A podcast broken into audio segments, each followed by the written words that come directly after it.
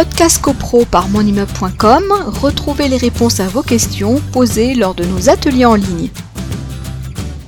Euh, c'est la galère, les successions et, successions vacantes. Il, serait intéressant de faire un webinaire, par exemple, à ce sujet. Alors, effectivement, euh, on pourrait faire une. Ça sera peut-être à noter dans un point de ton agenda, parce qu'effectivement, il y a le cas des successions vacantes euh, donc des successions non réclamées, ou alors des successions conflictuelles, euh, où entre plusieurs héritiers, euh, il y a des difficultés et euh, les charges, on n'arrive pas à les encaisser. Donc, effectivement, euh, les successions vacantes, quand vous avez une succession vacante, il faut faire désigner ce qu'on appelle la NID, la Direction nationale d'intervention domaniale, ce qu'on appelle les domaines communément, euh, pour euh, avoir un interlocuteur et recouvrer par le biais de celui-ci. Donc c'est une requête qu'on dépose, ça m'arrive souvent d'en faire, devant le tribunal judiciaire pour faire nommer les domaines, donc la Direction nationale d'intervention domaniale, et on a un interlocuteur.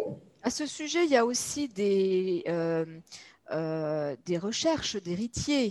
Euh, on a des généalogistes successoraux et qui vont rechercher s'il n'y a pas des héritiers et voir s'ils ne pourraient pas payer les charges, euh, etc. Donc, il, y a, des options. Alors, c'est intéressant, oui, c'est ta raison, Isabelle, d'aborder cette question parce que euh, les généalogistes, souvent les copropriétaires, disent Oh là, ça va nous coûter de l'argent. Non, on rappelle que le généalogiste est payé sur le résultat obtenu et sur la part des héritiers. Et euh, d'ailleurs, les héritiers, plus le lien de parenté est lointain, plus c'est cher, hein, pour faire simple. Mais en tout cas, c'est pas le syndicat qui va payer. Hein.